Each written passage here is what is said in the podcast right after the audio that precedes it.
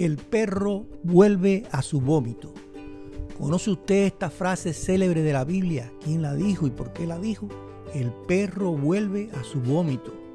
La repulsiva conducta del perro que regresa a comerse su propio vómito es usada comúnmente como frase proverbial para desaprobar con fuerza ciertos hábitos.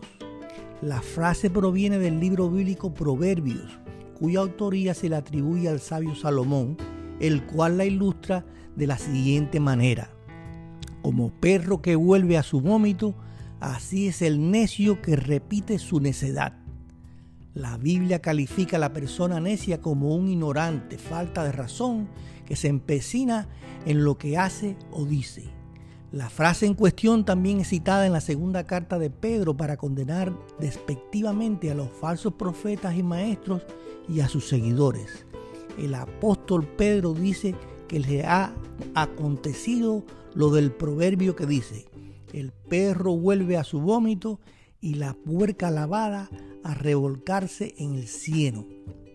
Es decir, aquellos que no pudieron cambiar su pasada condición, enredándose otra vez en ella, son vencidos. Su postrer estado viene a ser peor que el primero. De cierta manera, el lamentable estado último de aquel que es evangelizado y sin embargo vuelve a su vómito es retomado por Jesús en Mateo 12:43. Cuando el espíritu inmundo sale del hombre, anda por lugares secos, buscando reposo y no lo halla. Entonces dice, volveré a mi casa de donde salí, y cuando llega la haya desocupada, barrida y adornada. Entonces va y toma consigo otros siete espíritus peores que él, y entrados moran allí. Y el postrer estado de aquel hombre viene a ser peor que el primero.